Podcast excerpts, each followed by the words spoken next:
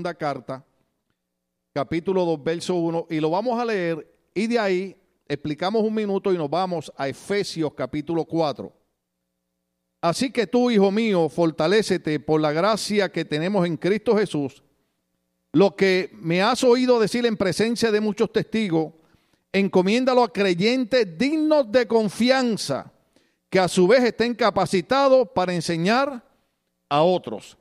Entonces, las instrucciones de Pablo es, todo lo que tú me has oído predicar, todo lo que tú me has oído enseñar, yo quiero que tú le impartas esa misma enseñanza y tú delegues todo lo que yo te he enseñado y todo lo que tú has aprendido. Entonces, me gusta esta versión, aunque es lo mismo, pero dice, creyente digno de confianza que a su vez estén capacitados para enseñar a otro. Entonces, habíamos dicho que no es tan sencillo ni tan fácil como se ve. O sea, es bueno que la gente venga al culto, se goce, entre y salga. Pero estamos tratando de buscar hombres y mujeres que hagan un cambio a esa trayectoria y traten de convertirse en estos hombres y mujeres y jóvenes y adolescentes y niños que, que Pablo le dice a Timoteo que trate de buscar. Dos cosas hay, me gusta esta versión. Dos cosas. Número uno, busca hombres y mujeres que tú puedas confiar en ellos. Ya iba a usar una expresión puertorriqueña, la aguanté, pero la voy a usar. ¡Boom!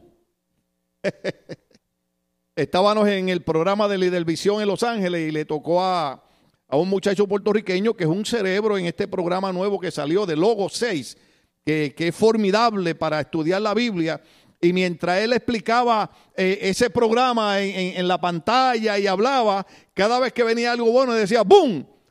Y yo me reía y decía, menos mal que yo no soy el único que digo boom cuando estoy predicando, estoy hablando. Eh, boom para nosotros significa como, eh, no sé si son los mexicanos quiénes son aquí, tantas razas, pero usted sabe cuando usted dice algo y le dice a alguien, ¿cómo te quedó el saco? ¿O cómo te quedó el ojo? En mi país decimos, al que le cayó el sello, que se lo ponga. Entonces, la pregunta clave aquí es, que sería una misma que debiéramos hacérnoslo cada uno de nosotros. ¿Podré yo ser un hombre y una mujer que puedan confiar en mí para delegarme un tesoro tan grande como es enseñar el santo evangelio de Cristo? Porque una cosa es predicar, algo que nosotros hemos tratado de hacer aquí y tal vez alguna gente agarra la onda, otros no. Pero usted sabe que Cristo, cuando enseñó lo que nosotros llamamos la gran comisión, dijo, id y predicar el evangelio a toda criatura, el que creyere fuera bautizado será salvo, mas el que no creyere será condenado. Y dijo, vayan y hagan discípulos discípulo. Por eso es que hay una, hay una diferencia cuando, cuando uno predica eh, con los gritos, con los escándalos y, corre en el púlpito y empuja gente y si no se caen le pone la pierna para que se caigan. Todas esas cosas que pasan en las iglesias. Entonces hay una diferencia en predicar con esa emoción que es lindo porque la, eso motiva a uno a tratar de enseñar la palabra para ser discípulos. Ahora, recuerde bien que si usted entiende la palabra discípulo, es alguien que está sentado escuchando a un maestro y esa persona que está sentada escuchando a ese maestro está dispuesta a acatar ciertas reglas de capacitación y de entrenamiento. Por ejemplo, si usted va a la universidad, no hay manera que usted se pueda graduar. Por ejemplo, yo he ido aquí a, a, a, Castell Long Beach Go Beach, aleluya. Y cuando yo veo a los jóvenes de aquí que se han graduado ahí, yo me siento bien orgulloso de ellos. Pero no hay manera de que ellos hubieran graduado, hubieran recibido su título, si no hubieran estado escuchando a un maestro y estuvieran leyendo los libros de texto y estuvieran haciendo las tareas que le encomendaban. ¡Boom! ¿Sí? Yo, yo quiero que usted capte algo. El cristianismo de hoy es gente entrar a la iglesia, un buen grupo musical que nos haga brincar. Muchas veces es raro que nos lleven a la presencia de Dios, pero nos hacen brincar, ¿verdad? Está bien, gloria a Dios, para que brinquen en una cantina, que brinquen en la iglesia. Pero es diferente el cristianismo que, que usted viene a la iglesia para que el pastor le hable cinco minutos. Ya yo no voy a hablar más de quince. Alabado sea el Señor.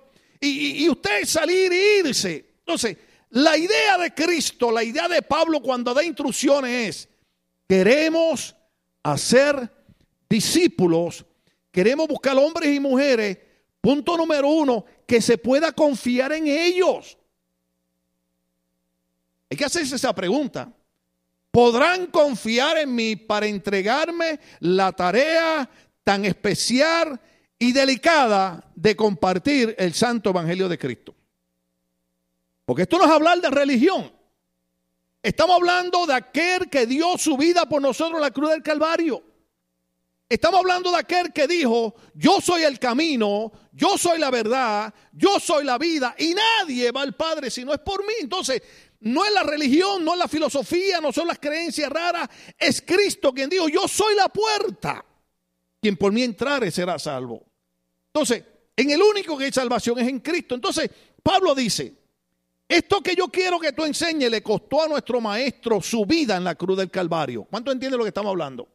Casi siempre que yo predico trato de enfatizar en tratar de comprender que no es una religión, no es un club religioso, es la vida de Cristo, su sangre derramada en la cruz del Calvario para que nosotros pudiésemos hablar de salvación.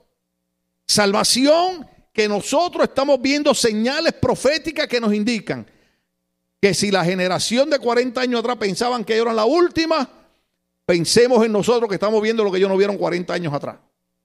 ¿Qué indica? Somos la gente que tenemos que tratar de ganarnos la confianza de Dios para que Él delegue en nosotros el poder enseñar este santo evangelio. O sea, hay un trabajo que hacer. Número uno, para yo poder ser un hombre de confianza, yo tengo que dejarle saber a mi maestro que yo estoy leyendo el manual de vida. ¿Cuál es el manual de vida? La Biblia. La Biblia que viene de Biblos, que significa librería. 66 libros adoptados por la iglesia evangélica. Entonces, no es leer los salmos nada más, son bellos, a mí me encantan. El que habita el abrigo del Altísimo morará bajo la sombra omnipotente. Amén. Y hay versos que nos gustan cuando tenemos problemas económicos. Mi Dios pues suplirá. Amén. Pero para tener la confianza de poder ser el hombre y la mujer que se nos delegue la posición de enseñar este libro, tenemos que demostrar primero que estamos dispuestos a leer este libro. Porque cuando estamos hablando de salvación, Olvídese del Chiva, olvídese del América, olvídese del Balsa, olvídese del Real Madrid. Ellos lo que hacen es sacarnos dinero y no nos llevan a la salvación, nos roban el tiempo de leer la Biblia y de orar. Siempre digo, siempre digo, yo no estoy en contra del deporte, para practicar el deporte. Yo ahora mismo estoy, estoy en, una, en, en, una trifulca porque los jóvenes van a celebrar un culto aquí y lo van a hacer tipo deporte, esas cosas. Entonces yo, yo dije, pues yo voy a poner la camisa de los Yankees. Pero después me acordé que tengo una allí, el Chiva, que me la regalaron en, Guadalajara cuando fui. Y esa es original, esa no es copia. Y me tomé foto con ella. Pero después me acordé que tengo una del Real Madrid que me la trajeron de España, original también. Entonces digo, pero ¿cómo le voy a hacer? Pues siempre digo que aunque nos gusta el deporte y lo practicamos, pero si tuviésemos la misma dedicación que tenemos para conocer, óigase bien, hay hermanos en esta iglesia, yo, yo lo felicito, la, la, la, sabiduría y la inteligencia y la capacidad que tienen, que conocen el nombre de todos los jugadores de su equipo. Y el número. Y ahora mismo vino uno ahí que le acababa de quitar el, el trono, lo tenía uno, pero él metió un gol hoy o ayer, no sé cuándo fue y se ganó un premio. Yo dije, tengo que preguntarle a los hermanos cuántos goles ha metido, quién es, dónde nació, cómo le decían cuando era chiquito. Porque hay hermanos en la iglesia que conocen el nombre de todos los jugadores de ese equipo. Los felicito, ustedes, son unos genios. Pero la pregunta mía es si se pueden aprender el nombre de los doce apóstoles. Si se pueden aprender de memoria el nombre de los libros de la Biblia. Alguien dirá, yo me lo sé, Pastor Génesis y Apocalipsis, ya están todos. Decimos esto porque estamos tratando de crear una conciencia en la importancia de dejar de ser alguien que se llama cristiano y convertirnos en unos discípulos en los cuales, oiga bien la palabra, el Espíritu Santo pueda decir, en ese puedo confiar para enseñarle mi palabra. Ahora, las instrucciones de Pablo a Timoteo es, busca gente de confianza. O sea, gente de confianza, oiga bien, oiga bien, yo, yo doy gracias a Dios y esto no lo digo de, eh, a lo loco, creo, creo que estoy muy correcto en esto. Usted sabe que yo soy el pastor que yo puedo darle la espalda a ustedes y no tengo que preocuparme. Muchos pastores no pueden hacer eso. ¿Sabe por qué? Porque muchos pastores, en los menos que confían es en la directiva que tienen al lado de ellos. ¿Por qué? Porque son la primera gente en la que no confían. No sé, no me acuerdo ahora, no me acuerdo ahora, pero, pero eh, ¿quién era? No sé si era eh, el, el, pastor aquel que se estaba muriendo, ¿se acuerdan? Eso lo he dicho usted un montón de veces y ahora ni me acuerdo quién era. ¿Se acuerda el pastor que estaba agonizando y llamó a dos líderes de la directiva? dos miembros de la directiva, que eran los que siempre estaban con él.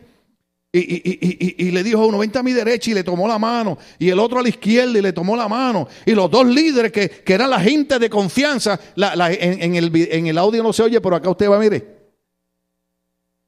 Dos líderes de confianza, ¿no? Y le dijeron, pastor, pero ¿cuál es la idea? De que estemos uno a la derecha y el otro a la izquierda. Y él dijo, porque siempre he querido morir como Jesucristo. ¿Cómo, pastor? En medio de dos ladrones.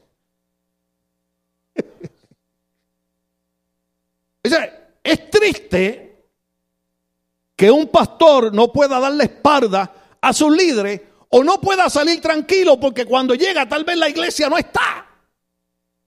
Yo sé que no debo decirle esto, pero para que ustedes entiendan el mensaje, eh, eh, eh, un pastor, no voy a decir dónde era, un día me llama, me dice, Pastor Tim, tengo un problema que usted me aconseja. ¿cuál es el problema? dice, llegué el domingo a la iglesia.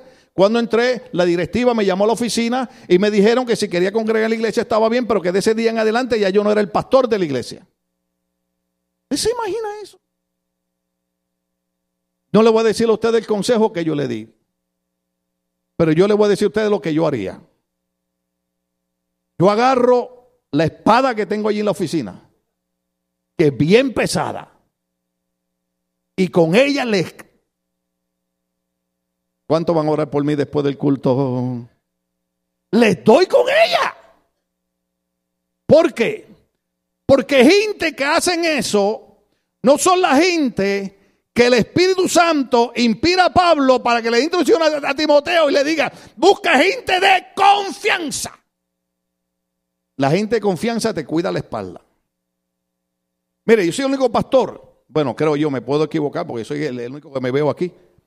Termina el culto y yo me puedo ir para mi casa. Aquí se pueden quedar 15, 20 hermanos, 40 hermanos. Y yo me voy y digo, asegúrense de apagar los aires y de apagar las luces y, y me voy. Nosotros estuvimos predicando en una iglesia en Los Ángeles, que terminó el culto, y los hermanos nos estábamos saludando y el pastor empezó a sacar la gente. Y bueno, ¿por qué es esto? Bueno, nos salimos ahí al frente de la iglesia, que era como un patiecito así, y de ahí nos sacó también. Y cerró las rejas y cerró el estacionamiento. Yo dije, esto está raro porque no mandó uno de los diáconos.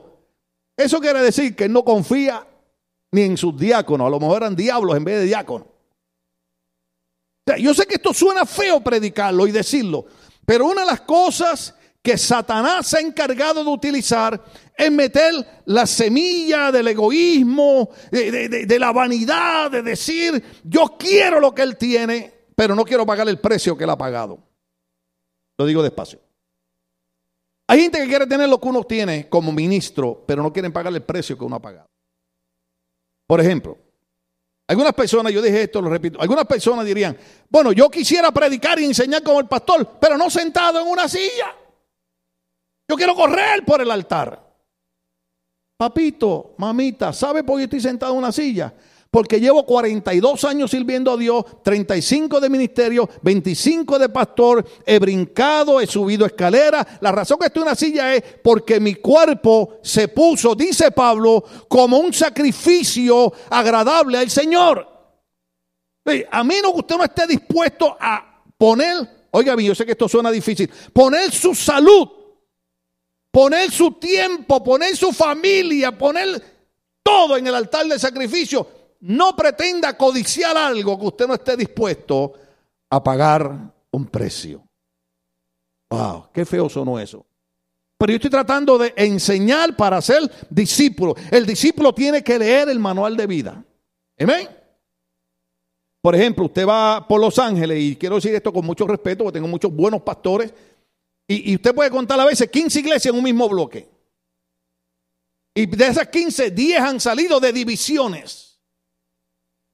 Yo siempre he enseñado, si Dios te llamó a ti al pastorado y al ministerio, tú tienes que decir lo que yo le dije al Señor. Cuando Dios me llamó a levantar iglesia, yo dije, Señor, yo quiero hacer como Pablo. Pablo dijo, no quiero edificar en fundamento ajeno.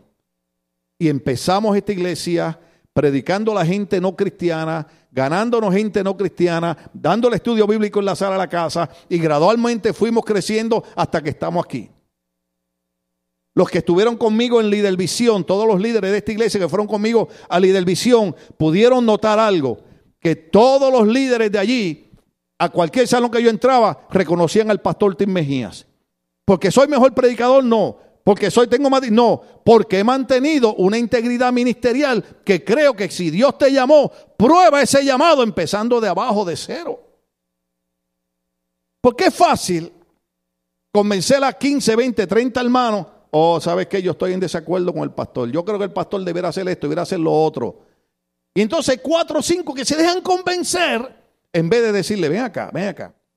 ¿Tú estarías dispuesto hacer lo mismo que ha hecho nuestro pastor? Vaya, y digo eso de aquí, pero refiriéndome a todas las iglesias. ¿Usted estaría dispuesto, a pesar de pasar por enfermedades, por el dolor de la pérdida de un hijo, por, por situaciones financieras, estaría dispuesto a seguir honrando a Dios y diciéndole, Señor, sea tu nombre glorificado? ¿Estaría dispuesto a hacerlo? Si lo piensa dos segundos, córrale del lado. Porque el llamamiento es santo, pero también es sacrificado. ¿Cuánto pueden entender eso? Me pasé de tiempo. Y usted le pregunta a la persona, y si te pasa de tiempo, como hizo el pastor, te votamos. Entonces, dejamos Efesios para otro viernes. Eh, Pablo dice, fíjese gente de confianza. Luego dice, personas que sean capaces, ¿sí? que tengan la capacidad de poder enseñar a otros. Ojo aquí, que voy a decir algo que se van a ofender. Si usted no viene a los estudios bíblicos, si usted no le interesa estudiar en un instituto bíblico, ¿cómo usted pretende enseñar a otros? Uno de los versos más difíciles está en Romanos. Búsquelo. Romanos capítulo 2. ¿Quiere leer el verso también? No. Dice Pablo, maestro, tú que enseñas, enséñate a ti mismo.